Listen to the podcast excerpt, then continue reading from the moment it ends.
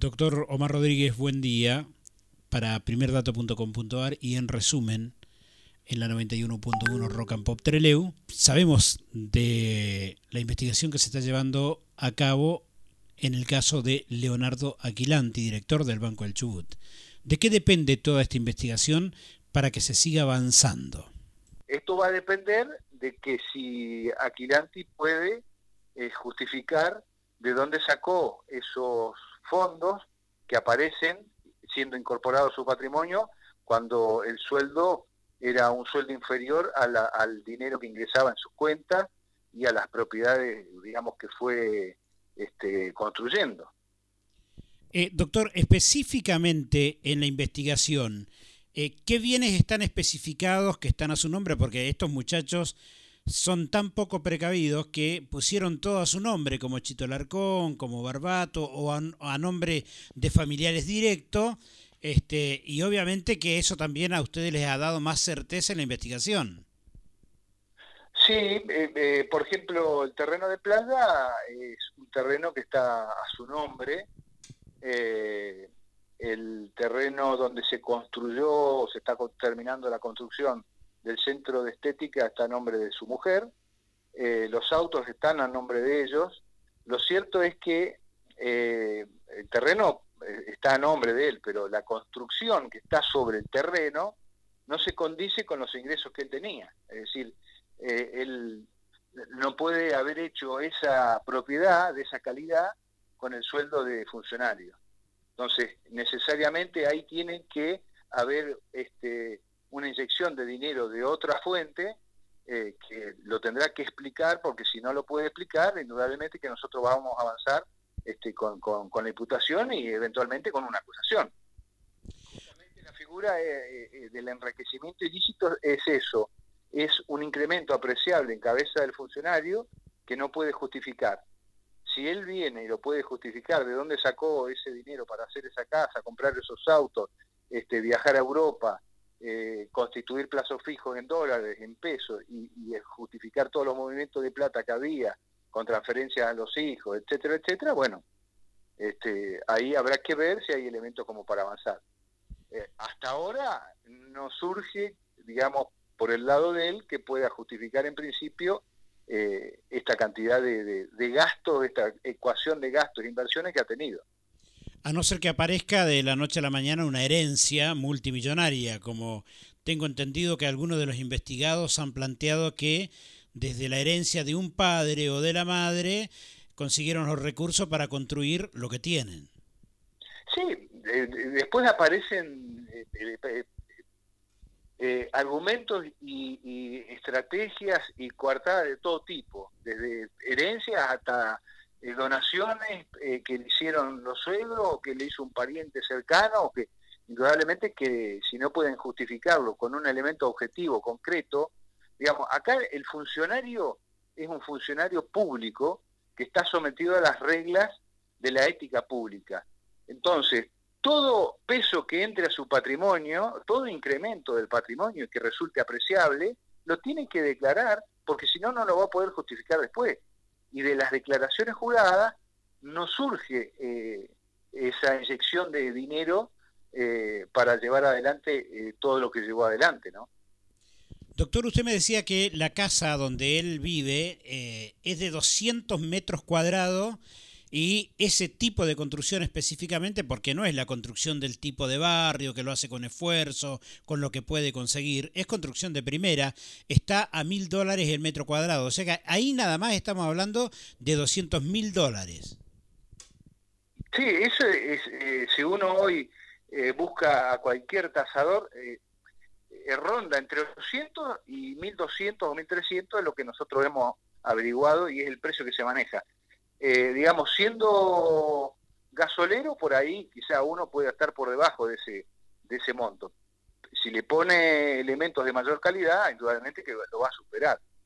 Eh, y esto es así, no son casas eh, este, sencillas, sino tienen este, elementos de calidad que la hacen indudablemente más costosa. y esa propiedad, en principio, eh, en función de lo que él, en ese momento él saca un crédito para construir este, una casa en el IPB, un crédito de IPB, eh, pero eran para construir 70 metros cuadrados.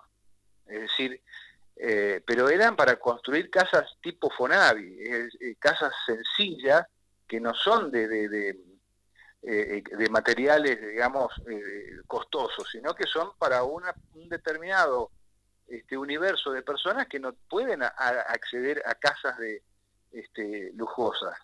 Eh, lo cierto es que con el, parte de ese crédito FONAVE construye una parte y el resto, bueno, hay una construcción ahí que no, no, no tiene justificación en función del sueldo. Pero además estamos hablando también que eh, para la señora tiene un lugar comercial que también habría salido del mismo bolsillo. Sí, bueno, ahí, ahí es una construcción eh, grande, no es una construcción chica, eh, es costoso eh, y habrá que determinar. en este caso, al ser funcionario, tiene que justificar hasta dónde sacó la plata para comprar el lote, el lote donde asentó la casa.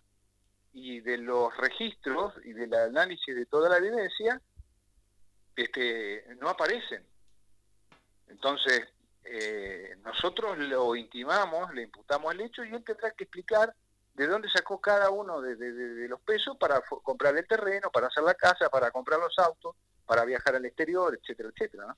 Ahora, doctor, aparte, perdóneme lo redundante que, soy a veces, pero yo quiero que a la gente le quede clarito y ustedes, la verdad que este, son muy claros, muy específicos y no, tienen pelo en la lengua para decir las cosas, que para mí eso me parece extraordinario.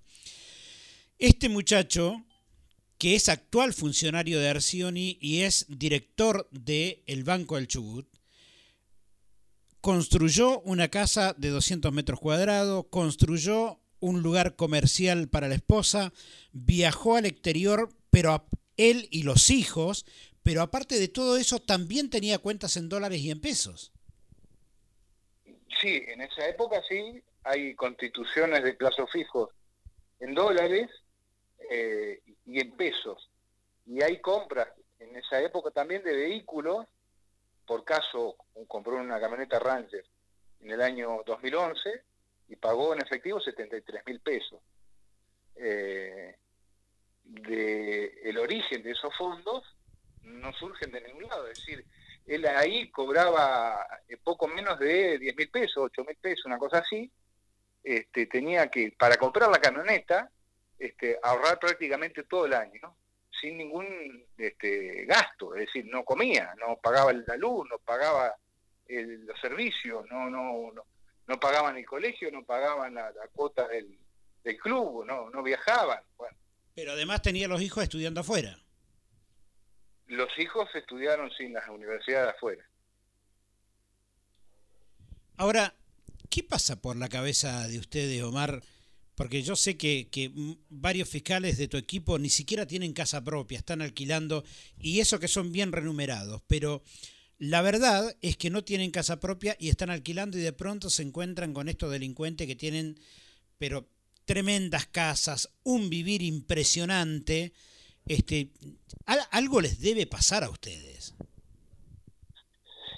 Eh, nosotros, la verdad que tenemos que separar eh, y, ponernos eh, una eh, taparnos la, vista, digamos, para ser lo más imparcial y objetivo posible. En este caso objetivo, en imparcial tiene que ser juez, pero nosotros, digamos, no tenemos que llevarnos o dejarnos llevar por ningún tipo de emotividad ni nada que se parezca.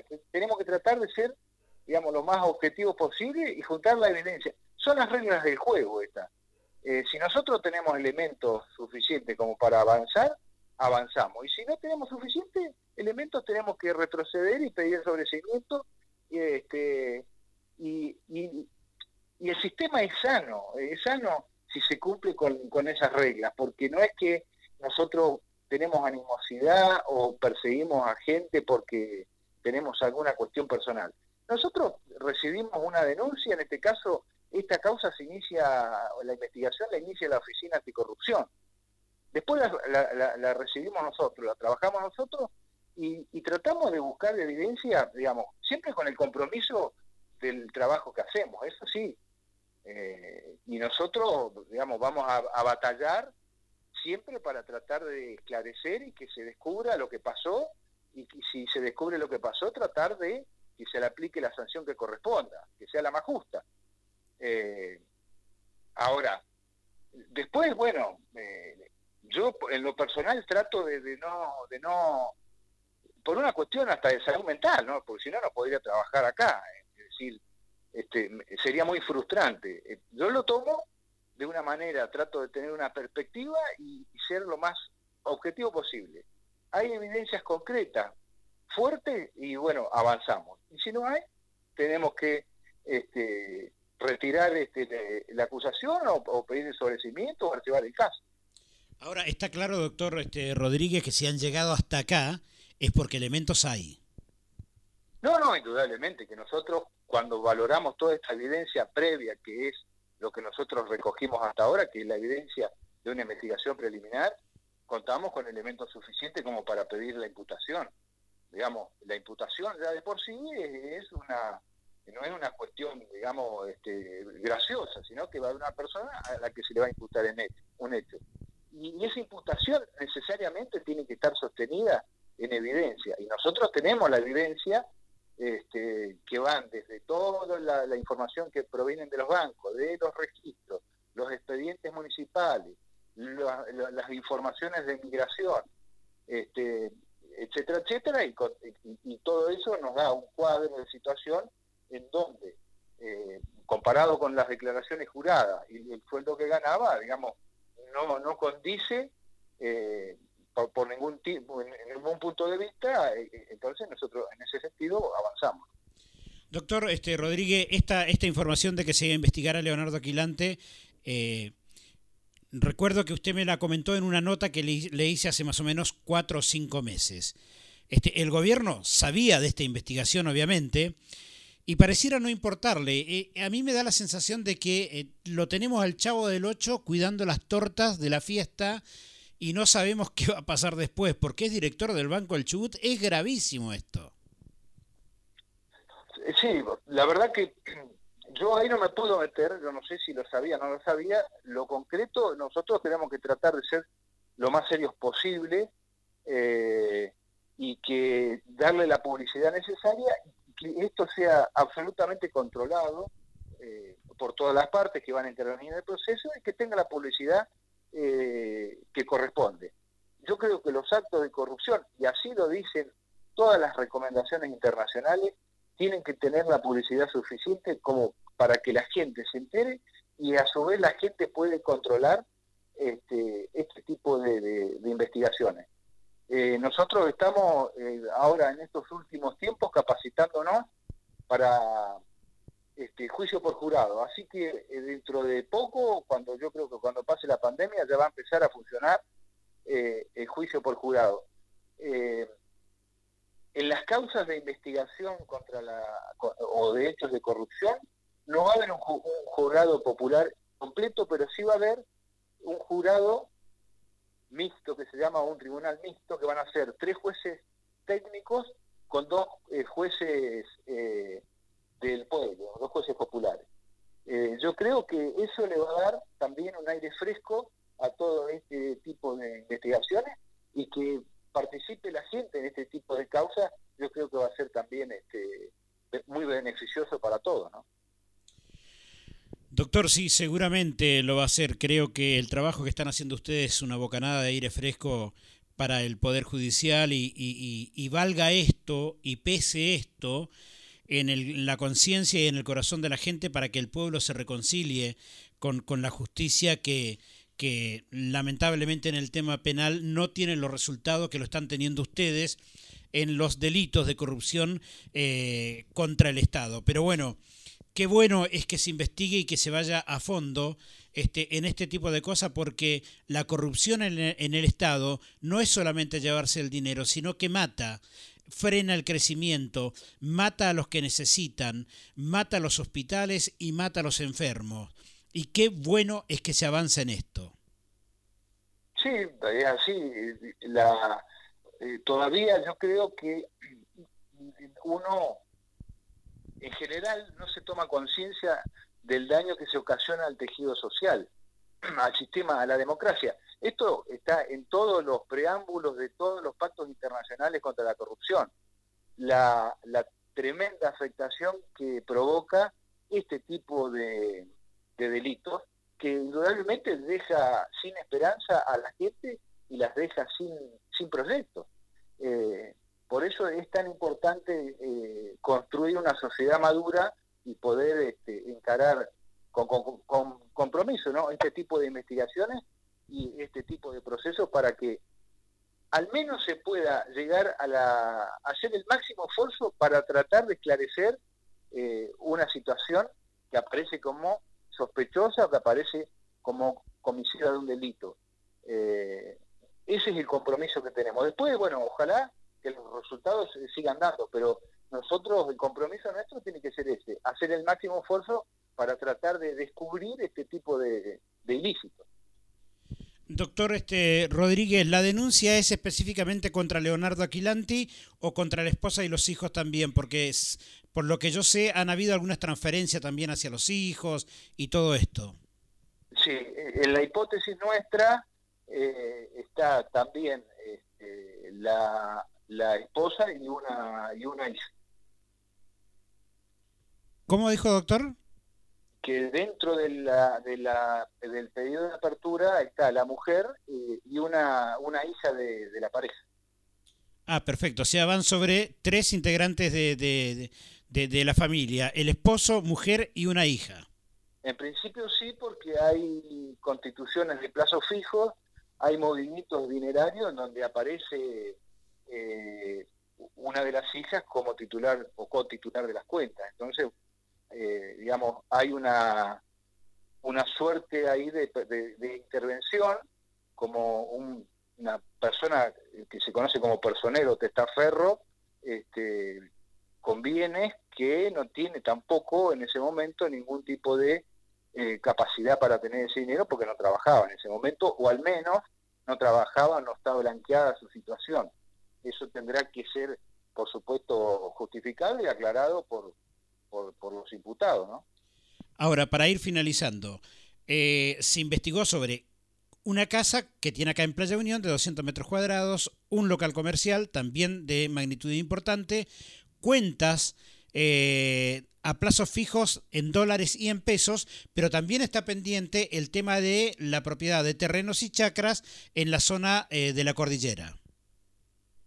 Sí, todo eso es todo eso está dentro del objeto de investigación, pero eh, teniendo en cuenta la situación que nosotros vivimos, la pandemia y demás, y que por ahí incluso tengamos eh, que viajar a la cordillera y hacer algunas medidas allá, eh, decidimos, digamos, comenzar con esta etapa primera que tiene que ver con este, este primer objeto, y esto no quiere decir que después nosotros podamos ampliar la, la, la, imputación concreta respecto de otros bienes, ¿no? que están todos, digamos, en, en, el radar y están todos eh, siendo analizados para ver si son estos solamente los bienes o hay que incorporar algún otro más. Sí está claro que tiene bienes en la cordillera. Sí, sí, eso sí, eso, eh, tiene, algunos, algunos, eh, algunas propiedades tipo inmueble, lotes en la cordillera, sí. Doctor Rodríguez, como siempre, agradecerles por el compromiso que tienen ustedes de trabajar, porque en definitiva el bien se lo hacen al Estado de la provincia del Chubut.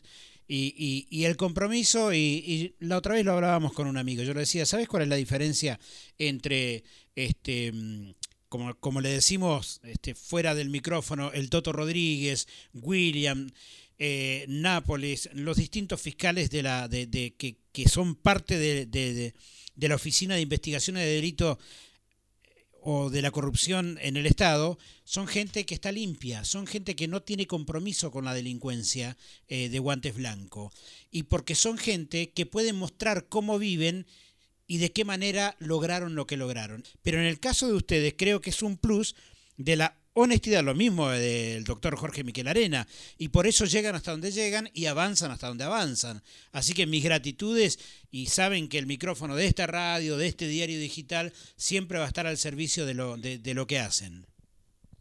Bueno, desde ya, eh, Javier, yo te agradezco siempre por, por las palabras de, digamos, este, elogiosas que tenés eh, en, lo personal conmigo, bueno, y con, con el equipo, y, siempre agradecido de mi parte poder contar con este espacio que sé que es muy escuchado y que viene bien justamente para lo que decía hace un ratito que tiene que ver con esto de darle publicidad a este tipo de actos y que la gente al menos se entere para este, estar atento de lo que pasa ¿no? en la justicia y que tiene que ver un poco con también recuperar la confianza que es va a ser una, es una cuestión propiamente de la justicia, es decir, cuando nosotros eh, demostremos que trabajamos con compromiso, la gente puede confiar en nosotros y ojalá que, así sea en su conjunto, ¿no?